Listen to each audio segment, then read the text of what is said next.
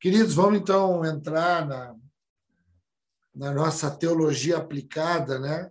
Nessa nesse ambiente de Colossos, essa carta escrita por Paulo, Paulo na prisão domiciliar em Roma, escreve aos Colossenses nessa carta que é levada por Epáfras para esses irmãos, aonde a gente trabalhou ali no, no capítulo 1 e capítulo 2, hoje nós vamos entrar no capítulo 3.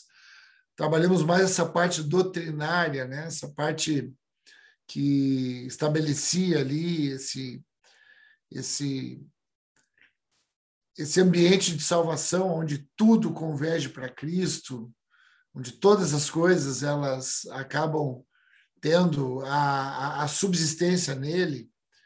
E, e essa parte também que nós trabalhamos na semana passada, né? Se tu pegar as tuas anotações aí, deixa eu ver aqui o que, que eu. Nós trabalhamos na semana passada para refrescar tua memória uh, a questão de sermos uh, radicados, né, enraizados, edificados e confirmados na fé. A confirmação da fé, né, crescendo em ações de graças. Né? Então, nós trabalhamos esse, esse enraizamento, essa fundamentação, para que depois possa haver uma edificação, uma construção, e isso também precisa de uma confirmação, de uma manutenção de fé. Uh, depois nós também fomos ali alertados, né, dentro dessa parte doutrinária, a respeito dos perigos, né? Paulo combatia os perigos ali de algumas uh, visões ali gnósticas, muito sincretismo, muitas ideias querendo misturar né, dentro dessa sã doutrina ideias, ensinos querendo entrar, e Paulo combateu isso nessa carta, quando ele falou para ter muito cuidado com as filosofias, muito cuidado com as vãs sutilezas, lembram disso? Muito cuidado com os rudimentos desse mundo. Então, assim como nós temos os princípios de Deus, aquilo que começou no céu, há rudimentos, há, há, há, há, há o ensino que ele tem a origem no mundo, né? e tradições humanas. Esse ensino que tem origem no mundo, ele começa pela repetição, se tornar uma cultura tradicional humana. Então, Paulo está trabalhando esses aspectos né, da natureza humana, né? E ele combate também aquela religiosidade que vai entrando como uma aparência de espiritualidade, mas que, na verdade, não tem nenhum efeito contra a voracidade da nossa carne.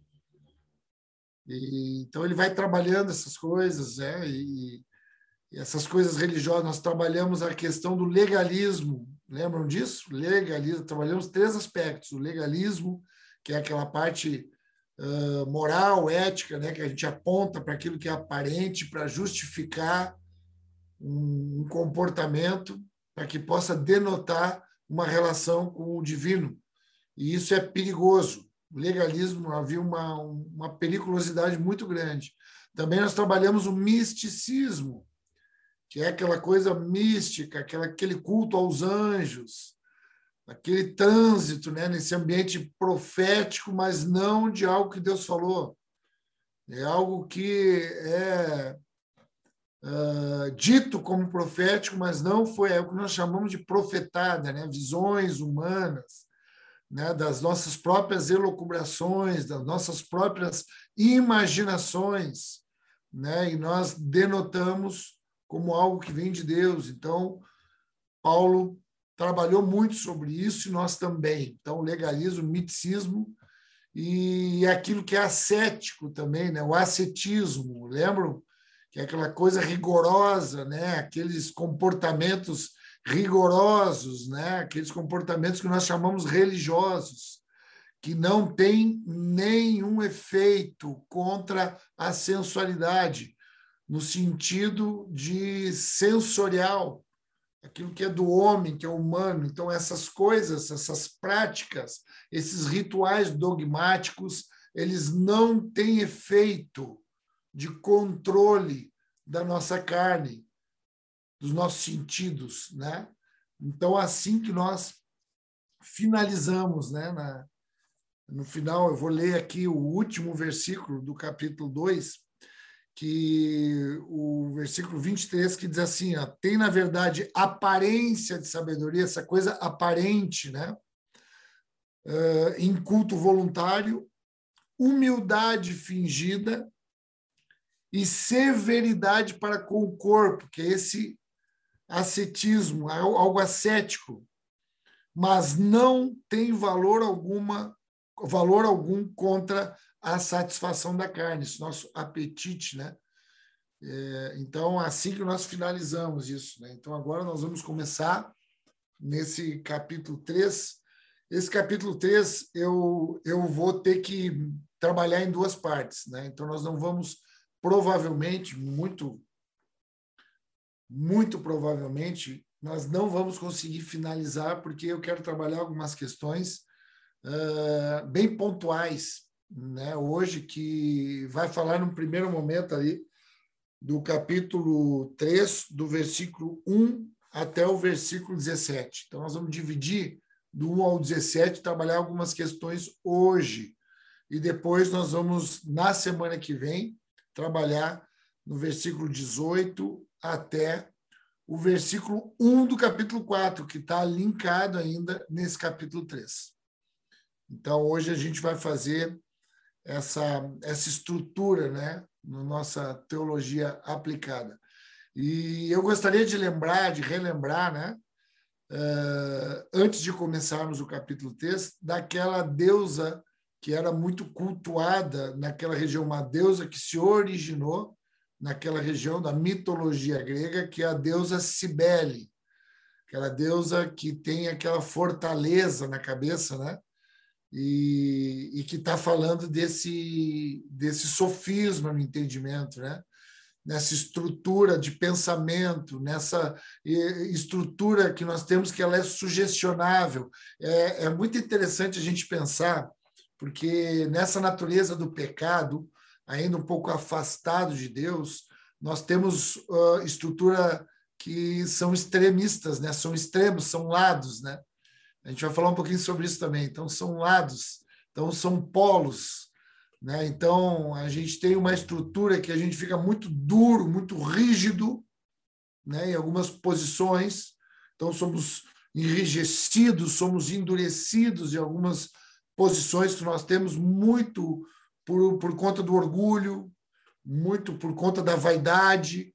Então, nós firmamos uma posição, né?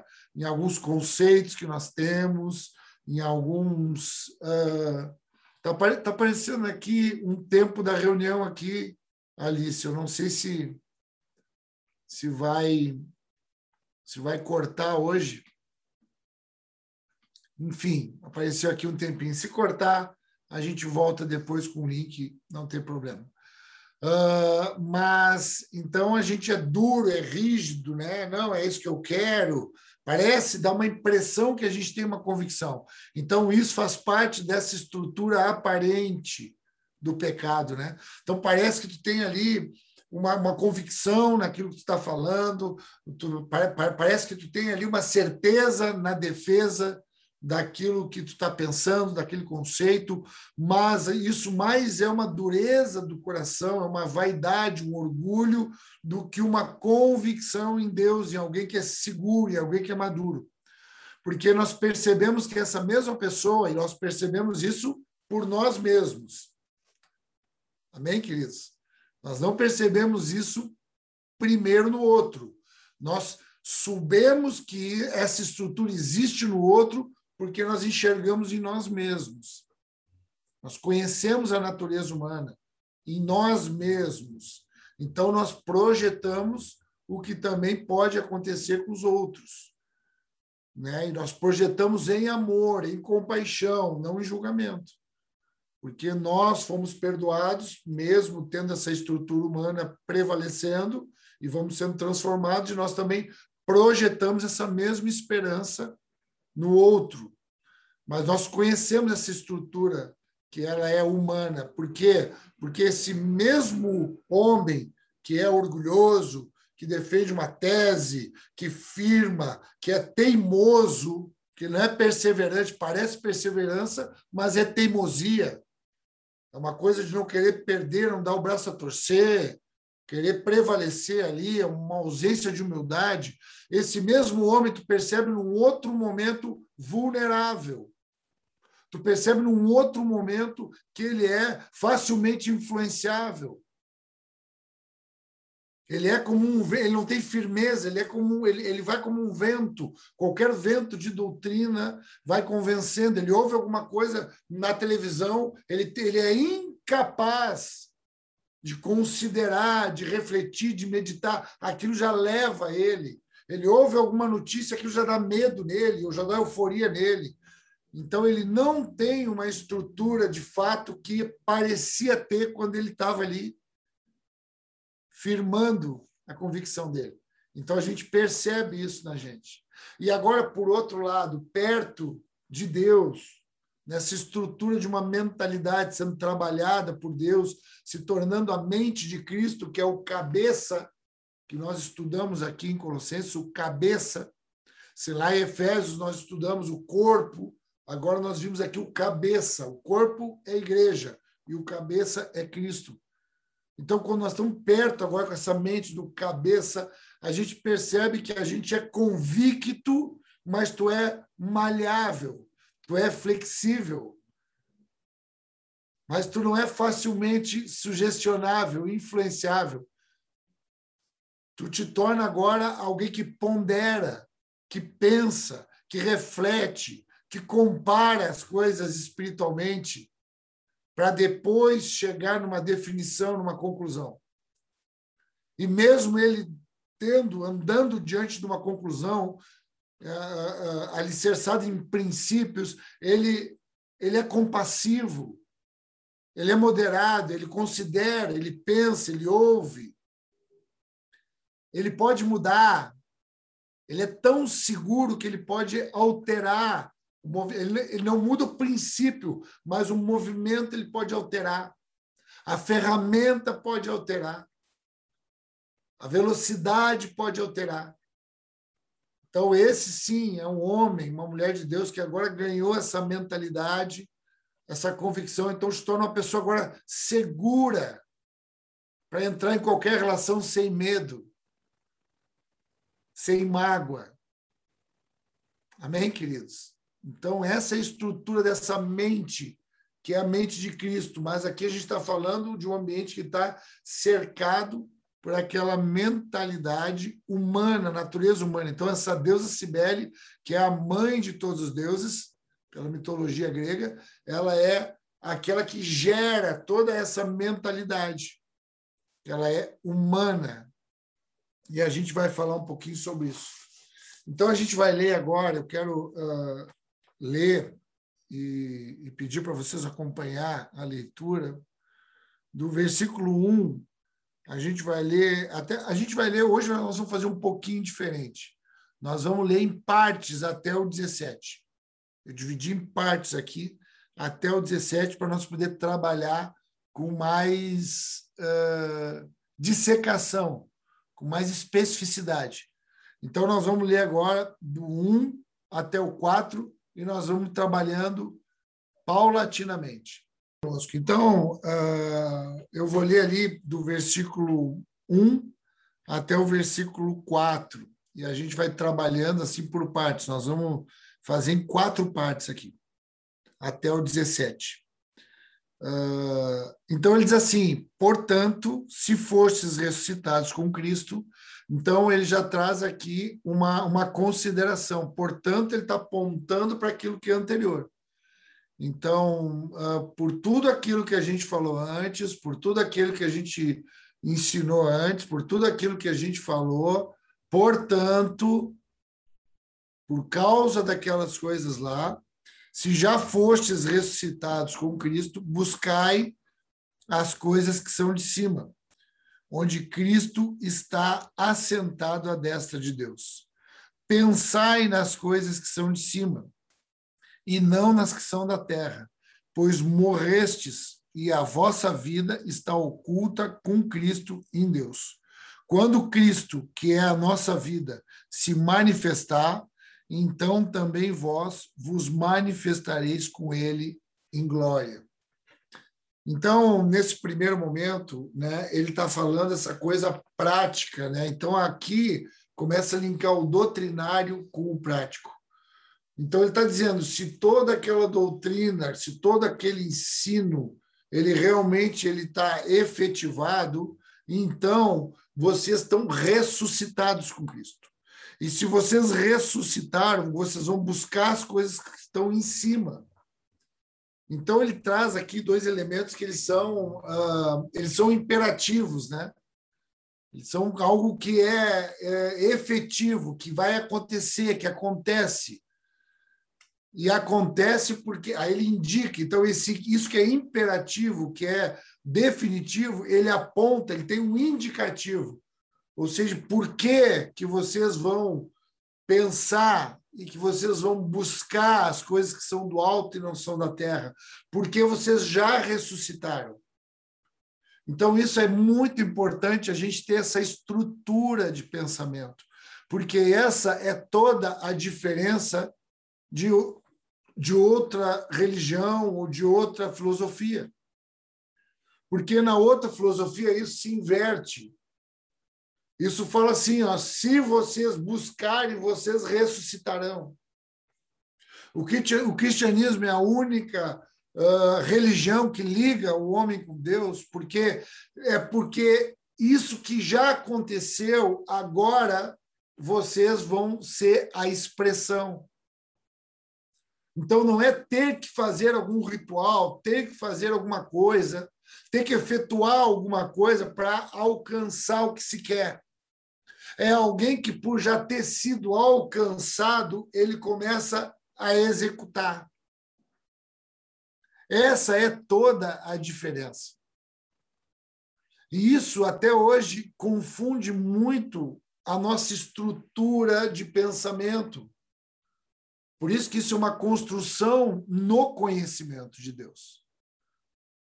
Porque muitas vezes a gente acha, a gente vai lendo a Bíblia, a gente vai aprendendo, a gente imagina que se nós fizermos alguma coisa, aí então nós seremos. E a estrutura teológica não é essa. É porque nós somos alguma coisa, fomos feito alguma coisa, fomos escolhidos, fomos chamados, fomos feitos, por isso que é um poder de ser feito filhos de Deus. Ninguém pode crer sem de antemão não ter sido chamado, escolhido e eleito. Agora, a partir do momento que houve uma eleição, que houve uma ressuscitação, então, a partir de agora, o nosso comportamento passa a ser outro. E agora a gente tem também uma, uma volição, uma vontade para ser expressada, uma decisão para ser feita. Uma escolha a partir desse entendimento. Então, essa é a grande diferença do cristianismo para qualquer outra religião ou qualquer outra filosofia de vida. Onde a gente quer atingir um comportamento sem que haja uma transformação de entendimento. Então, porque tu acha que é legal ter um comportamento tal, então tu faz as coisas daquele jeito mas sendo que não houve uma transformação na tua natureza. E esse é o grande milagre, por isso que não tinha como, não tem como ninguém fazer nada. Porque Cristo, na vida do homem, Jesus fez tudo. Para que nós tivéssemos hoje esse, esse caminho aberto. É um novo e vivo caminho. Caminho para quê? Para o desenvolvimento de entendimento, para o aperfeiçoamento do amor para o crescimento da graça, para o desenvolvimento da fé. É nascer de novo, não interessa a idade que a gente tem, porque isso não é cronológico, isso é espiritual. Nós, não, nós saímos de uma limitação de uma linha de tempo e entramos numa profundidade eterna de entendimento, de consciência, de compreensão. Por isso que é na mente. Então ele está dizendo: olha, esse agora que foi ressuscitado, ele vai buscar as coisas que estão no alto, ele vai pensar nas coisas que estão no alto. Porque agora a vida dele foi oculta, foi escondida em Cristo com Deus. Foi elevada. Ele que é o cabeça, agora nos elevou no seu corpo. E isso é algo oculto. Isso nós, olhando para essa estrutura de um homem comparado com outro homem, um homem que crê comparado com outro homem que não crê, não tem muita diferença. Hoje isso está oculto para as pessoas. As pessoas não vão ver, exceto pela fé. Porque a estrutura ela, ela é a mesma, ela é muito parecida. A diferença está na interioridade, a diferença está na capacidade de escolha, de pensamento, por isso que é uma convicção. Por isso que a fé é uma certeza, é uma convicção de fatos que se esperam e de coisas que não se veem. Porque ela está na estrutura da tua interiorização, a nível de mente, de pensamento. É nesse lugar que a tua fé está instalada.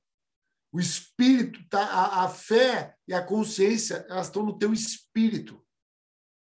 No espírito do homem, não estão na alma que é o conjunto de sentimentos e pensamentos, e nem no corpo, que é o conjunto sensorial. Mas está no espírito, a fé e a consciência. Então, essa fé e consciência agora trabalhada, movimentada, ela busca as coisas que são do alto, mas isso não quer dizer que tu não vai viver as coisas dessa terra. Porque daqui a pouco a gente pode pensar que, não, então, mas eu tenho que pensar nas minhas contas que eu tenho que pagar, eu tenho que pensar na, na, na, nas coisas práticas que eu tenho que fazer, nos horários que eu tenho que cumprir. Eu tenho que pensar nessas coisas todas que são aqui da terra. Só que esse homem essa mulher que foi escolhido, que agora ganhou essa estrutura de fé e de consciência no espírito, ele parte do alto, ele subiu com Cristo. Essa é a ressurreição. Então ele tá, a vida dele está oculta, ainda que ela não seja aqui vista nem reconhecida por muita gente. Mas quando, e aqui está falando de duas coisas, irmãos, que eu quero abordar as duas facetas. A primeira é que está falando aqui de uma vinda de Jesus, está tá dizendo que quando ele se manifestar, esses que estão com a vida ocultas nele se manifestarão com ele. Aqui está falando naquele dia da salvação da redenção. Aquele dia mesmo do juízo, que todo joelho vai se dobrar e toda língua vai confessar. Aí esses que estavam ocultos vão se manifestar nele. Mas também, e aqui para mim eu acho que isso é mais importante, essa segunda abordagem, que é a abordagem do hoje. Como que hoje esse homem, essa mulher que ressuscitou e que foi elevado, como é que ele, que ele caminha aqui na Terra? Tudo, a estrutura dele, o que ele busca é algo do alto. O que ele busca é comparar a vida cotidiana com coisas espirituais. Por isso que é uma teologia aplicada na nossa vida, é uma teologia aplicada nas nossas relações cotidianas. Nada mais passa a ser vulgar, fútil, simples. Tudo é considerado com alguém que está elevado.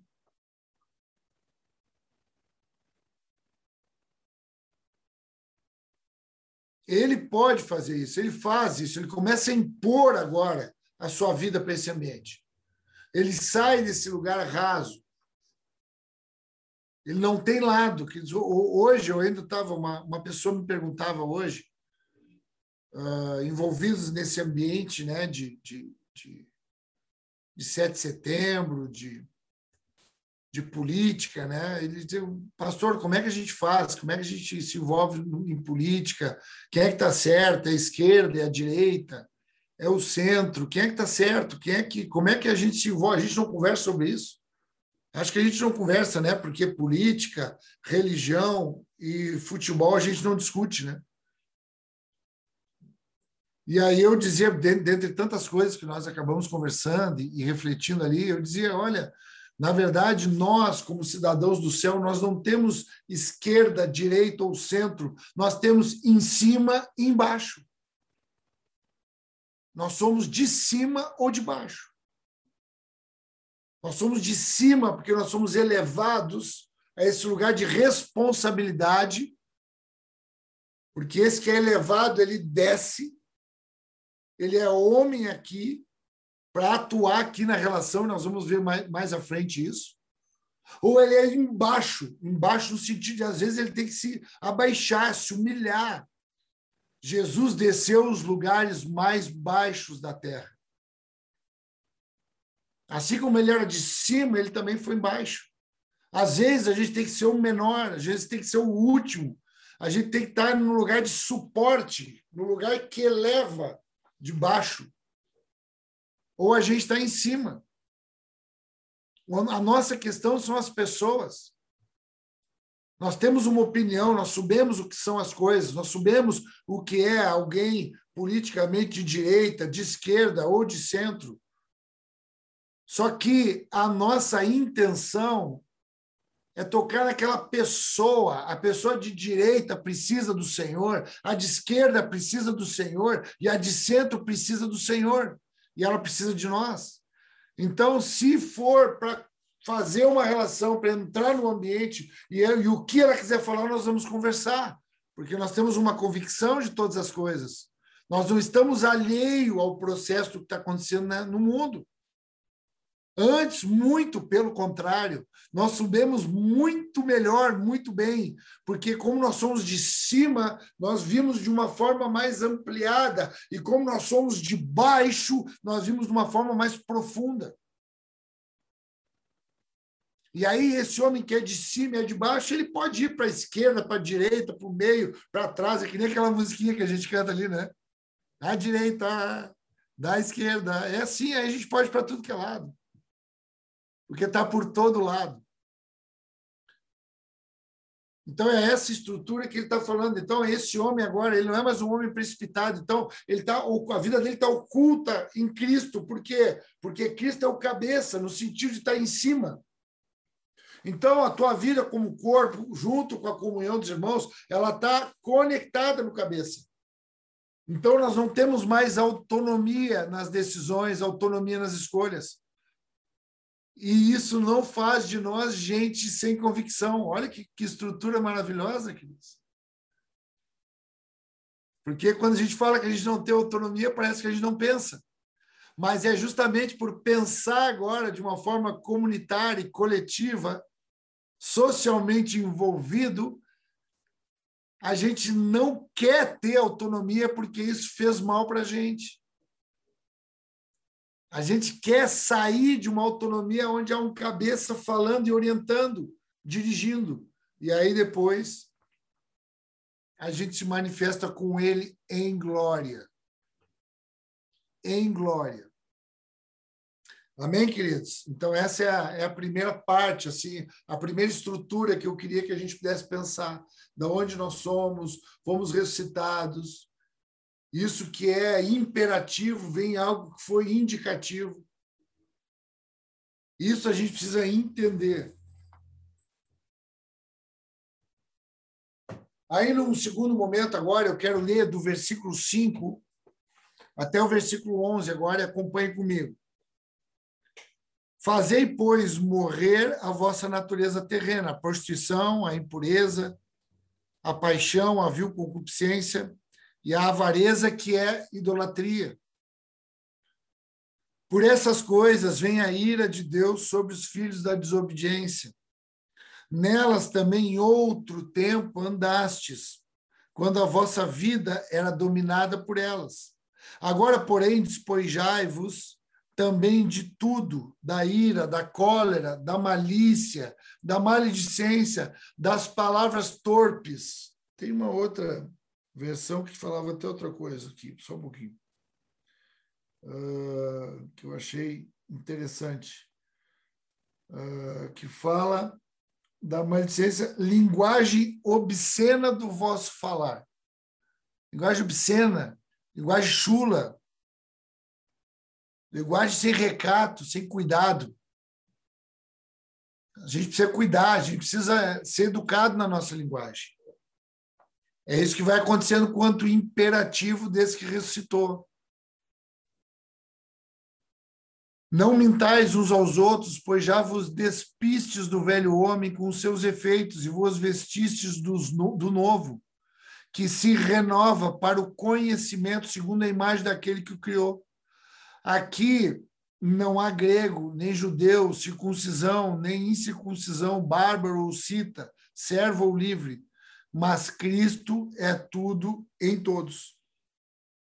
Então aqui vem agora a estrutura do pecado. Ele está dizendo, ele, tá, ele faz uma, uma analogia com as vestimentas, né? Fala de se despir dessas coisas naturais, tirar roupa, se despojar e se revestir de outro de outra roupagem. Então são essa estrutura de, de prostituição, de avareza, essa mudança, esse homem agora que muda, esse homem agora que é transformado. Esse homem agora que morreu e mortifica os seus instintos, porque ele começa a conhecer com essa mentalidade de Cristo. Ele começa a conhecer, começa a mortificar essa prostituição, essa maledicência, avareza, apego ao dinheiro, que é idolatria. É a única coisa que na Bíblia, na Escritura, é ligada com a idolatria, porque nos domina.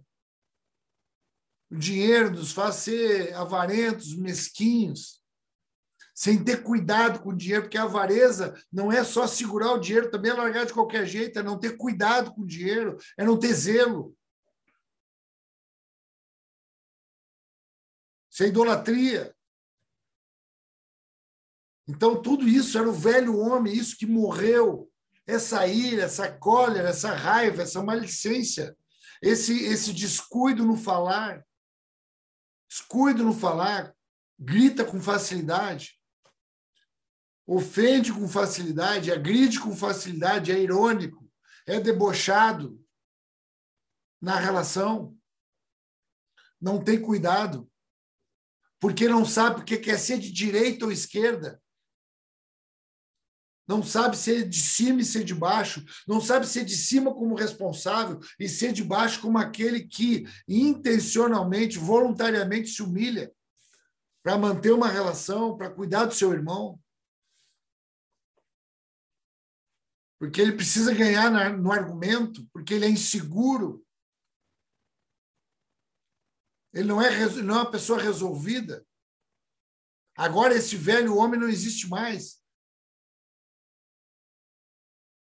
Isso é imperativo daquele que ressuscitou, mas isso também precisa ser consciente, porque nós precisamos empenhar nossa vida nisso, porque essa, essa natureza que morreu, ela continua aqui.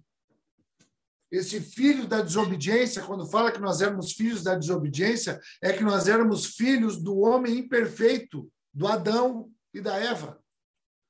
Os homens que desobedeceram e nós fomos a imagem desses homens que desobedeceram, que andaram por si mesmo, que foram fazendo as coisas conforme queriam. Só que agora o homem perfeito, que é o Cristo, que é o Adão perfeito, ele restaura agora essa natureza de entendimento. E agora nós precisamos empenhar nossa vida em decisão. O que, que eu vou fazer? Aonde que eu vou? O que, que eu vou olhar? Ah, eu menti, agora eu não minto mais. Eu enganava, agora não engano mais. Eu dissimulava, agora não dissimulo mais. Eu falava pelas costas, agora não vou falar mais. Isso não quer dizer que eu vou conseguir, mas eu vou me empenhar para isso. Eu vou orar para isso. Eu vou ter comunhão para isso, para ser um homem e uma mulher transformados. E aqui é muito interessante que tem uma história que eu acho muito legal que fala dessa morte, esse homem que morreu. Sabe que um dos homens, teve um homem chamado, muitos de vocês já, já ouviram falar, já estudaram, que é o, o Agostinho. Agostinho é um dos pais da igreja no primeiro milênio. O homem Agostinho de Hipona. É um homem muito interessante a vida dele, foi um homem, um pensador, um filósofo da igreja muito proeminente, sobretudo no, no primeiro milênio. Ele nasceu ali no, no, no terceiro século Ipona, na África. É um homem muito interessante. Ele é um homem que ele se converteu tarde. Ele se converteu com 40 anos. E até os 40 anos ele foi um homem muito promíscuo, muito devasso, muito prostituído, mentiroso, enganador. E se converteu e mudou completamente. E ganhou uma estrutura. Tanto é que ele é um dos pais da igreja do primeiro milênio. E conta a história que um dia ele estava andando na rua e, e, uma mulher, que era daquelas amantes antigas dele, pegou e reconheceu ele na rua. E ele viu aquela mulher, e quando ele viu aquela mulher, disse que ele se assustou. E aí ele foi caminhando, foi indo, e aquela mulher reconheceu ele e começou a ir atrás dele e dizer: Agostinho. E ele não, não, não falava. Agostinho. Aí disse que ele foi indo, e ele foi indo, assustado. Aí, daqui a pouco ela foi chegando. Pra... Aí ela disse assim: Agostinho, sou eu. Aí disse que ele virou para trás e disse: É, mas não sou eu porque era um homem que já tinha sido transformado. Ele dizia: Eu sei quem é aquela mulher, eu sei quem, o que eu é, mas agora não é mais aquele homem. Então é essa estrutura. Nós olhamos para trás nós dizemos: não é mais esse. Não é mais essa mulher, não é mais esse homem. Agora é um Cristo, é, é algo novo, é uma nova criatura. E que se despiu de toda essa estrutura. Depois, uh, ali do, eu quero ler ali, vamos caminhar um pouquinho mais rápido aqui para poder finalizar, do, do versículo 12 até o versículo 17. Então ele diz assim: portanto, como eleitos de Deus, santos e amados, revestivos de compaixão, de benignidade, de humildade, de mansidão, de longanimidade. Suportai-vos uns aos outros perdoai-vos uns aos outros. O suporte e o perdão é uma estrutura dessa nova natureza. São estruturas novas, assim como uma, uma estrutura que mostra o velho homem, há uma estrutura que aponta para aquilo que é novo, para aquilo que é, é uma nova veste, né? um revestimento né? de um eleito de Deus. Então é mansidão, longanimidade, suportar uns aos outros, perdoar uns aos outros, se tiver queixa contra alguém, perdoar. Assim como o Senhor vos perdoou, assim também perdoai vós. Então, Paulo sempre traz essa estrutura do imperativo e do indicativo. Então, ele diz: por que, que tu tem que perdoar? Porque tu foi perdoado. Não é perdoar para ser perdoado. Voltamos para aquela primeira estrutura. Então, por que, que tu tem que perdoar? Por que, que tu tem que pensar e buscar as coisas do alto? Porque tu já ressuscitou. Por que, que tu tem que perdoar? Porque tu já foi perdoado. É uma ordem, é uma estrutura ordenada. Não é uma estrutura alcançada humanamente. É uma ordem divina que nós entramos dentro dessa ordenança, dessa ordem. Então, ele está falando como é que essa mentalidade agora que se reconheceu como pecador, se reconheceu, se reconheceu como alguém que era uh, um impossibilitado, um deficiente, e agora ele ganhou uma paternidade, uma absolvição, um perdão.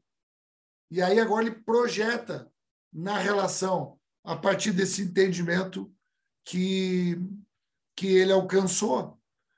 Versículo 14: E sobre isso tudo, revestivos de amor, que é o vínculo da perfeição, e a paz de Deus, para a qual foste chamados em um só corpo, domine os vossos corações, a paz. E sede agradecidos. A palavra de Cristo habite, habite em vós abundantemente, em toda sabedoria, ensinando-vos e admoestando-vos uns aos outros com salmos, hinos, cânticos espirituais, cantando ao Senhor com gratidão em vossos corações. E tudo o que fizerdes por palavras ou por obras, fazei em nome do Senhor. Do Senhor Jesus, dando graças por ele a Deus Pai.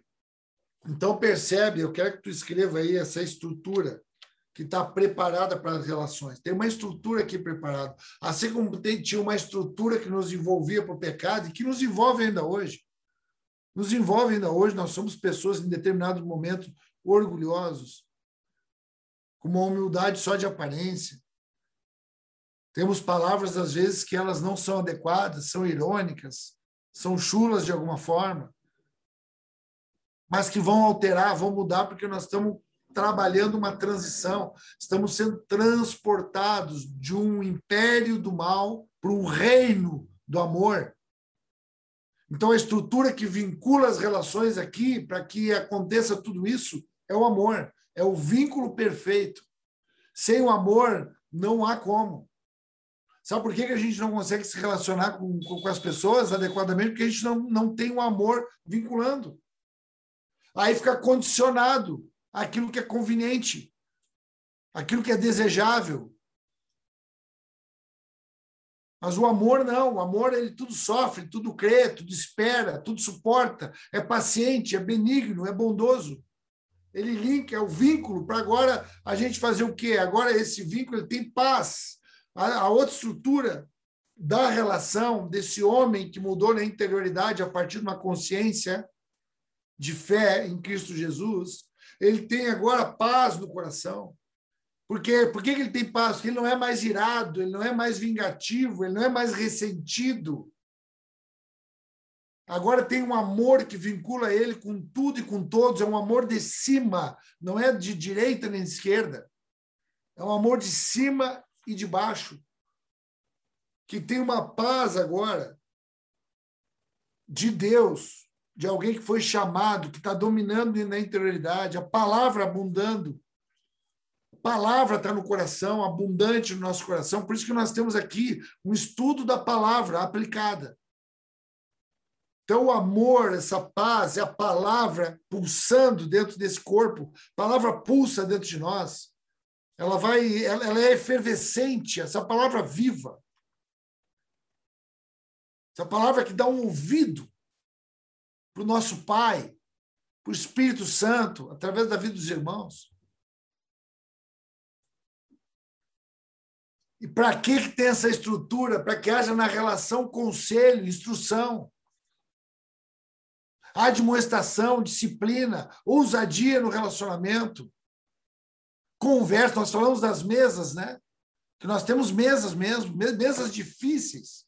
Tem que ter coragem para entrar nessas mesas, tem que ter amor para entrar, tem que ter paz. Às vezes as mesas não dão certo porque a gente ainda não tem essa estrutura dentro de nós. E porque a gente nunca aprendeu, por isso que a palavra de Deus está aqui para ensinar, para admoestar, para orientar, para guiar, para instruir em toda a justiça de Deus, para nos deixar aptos para toda boa obra obra da relação. Nunca deixar de, de, de, de ter esse coração pronto para receber uma instrução e pronto para instruir. É para ensinar e para aprender. É porque ele aprende que ele, tem, que ele pode ensinar. É porque ele dá que ele pode receber. É porque ele é menor que ele, que ele pode ser maior. É porque ele é o último que ele pode ficar lá na frente. É uma estrutura ordenada, que não abre mão da responsabilidade de ensinar, de falar, mas só que agora que forma é? Agora não é mais com linguagem chula, agora não é mais com palavras agressivas, com palavras que diminuem o outro, agora é com salmos, com hinos espirituais, com cânticos. Olha o que, que brota do coração de um homem e de uma mulher de Deus mesmo nas, nas, nas discussões mais ríspidas, mais nervosas, mais tensas, mas dentro, o que está regando aquilo ali é, é, é, é, amor, é paz, é desejo de instrução, de ensino, de crescimento, de evolução, de cada vez mais para cima. Desejo de aprovação de Deus. E não ser reprovado. A Bíblia diz aqui que esses aí vão ser reprovados. Por essa, no versículo 6, por essas coisas vinha a ira de Deus sobre os filhos da desobediência. Ira no sentido não de brabeza, mas de desaprovação. De não abonar. Então, agora, essa estrutura nos dá condição com gratidão em vossos corações. Aí tudo que a gente faz, seja por palavras ou por obras, a gente faz para o Senhor. Não existe mais agora interesse egoísta de alguém ressentido, de alguém magoado, de alguém cobrando seus direitos. Agora é alguém que se entrega, é alguém que se doa, é alguém que se dá. Então, aqui que eu queria fechar essa estrutura, né? Dessa gente aí, dessa estrutura que primeiro vem do indicativo, porque vocês ressuscitaram. Então, agora, o que vai acontecer, vocês vão começar a pensar e buscar as coisas que são do alto e não as que são da terra. É isso que vai ter. Esse, esse texto, né, no início, ali do 1 ao 4, ele está ligado a Mateus 6,33. Buscar, em primeiro lugar, o reino de Deus e a sua justiça, e todas estas coisas, tem pronome demonstrativo, que aponta para aquilo que é anterior, serão acrescentadas, não é todas as coisas. Essas coisas básicas, porque está falando de comida e vestuário. Está falando de um passarinho que, sem trabalhar, tem alimento, e de uma planta, de um lírio do campo, que, sem tecer, se veste como nenhum homem na terra se vestiu. Essas coisas básicas estão garantidas para ti e para mim. Mas agora o que vai acontecer é nós buscar o reino de Deus. Não é mais ficar aqui preocupado com as coisas daqui. Tu vem aqui com responsabilidade, não com preocupação. Tu desce para manifestar a glória de Deus aqui. Porque tu está escondido com Cristo em Deus. Então, tu, quando ele se manifestar, tu te manifesta aqui para alimentar esse lugar. E não para ficar aqui escravo desse lugar. E nem para ficar aqui sugando esse lugar aqui.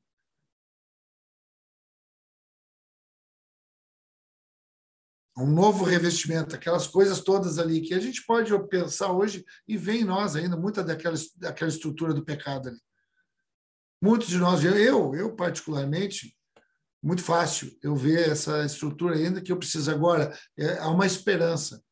Eu vou empenhar para buscar as coisas do alto. Eu vou empenhar para que a palavra habite abundantemente em mim para que haja uma paz de Deus mesmo, para que eu mude a minha linguagem chula, minha linguagem agressiva, para uma linguagem com cântico, com hinos espirituais, que as minhas palavras sejam agradáveis. Sejam agradáveis no sentido de elas ter aceitação espiritual. Não quer dizer que eu vou estar falando aí aquilo que todo mundo quer ouvir, mas eu vou estar falando aquilo que o céu quer falar. Preciso saber aquilo que o céu quer falar, e aí eu preciso vir de lá e materializar o céu como o verbo se fez carne. Amém, queridos? E aí depois, na semana que vem, a gente vai entrar numa estrutura que é bacana a gente conversar, porque vai ser muito familiar para a gente, porque vai falar de família, casamento, como é que essa estrutura agora se manifesta no casamento, como é que se manifesta na vida do marido, da mulher, dos filhos, e depois vai falar também da vida social, como é que se manifesta isso na sociedade, no trabalho, na nossa vocação, nos afazeres? Vai ser muito legal a gente pensar sobre isso também, nesse ambiente novo, de nova estrutura aí de mentalidade. Louvamos o Senhor nessa noite. Agradecemos o Senhor por essa noite tão maravilhosa que Ele nos deu. Mais uma vez, nos ensinando, se derramando aqui. Que a palavra de Deus abundantemente habite em ti, meu irmão e minha irmã. Abundantemente habite em ti, que tu busque as coisas do alto e que tu pense nas coisas do alto e não deixe o teu coração ficar preocupado aqui com as coisas daqui. E não quer dizer que a gente não tem que pensar nas nossas contas, nos nossos afazeres, nos nossos deveres. Mas o que Paulo está dizendo aqui é que isso não pode te, te tirar o amor que é o vínculo da perfeição, a paz de Deus e essa estrutura para tu ser alguém que foi instruído e que agora assume a responsabilidade de instruir. Alguém que foi orientado, ensinado e que agora assume a responsabilidade de ser um orientador e de ser um educando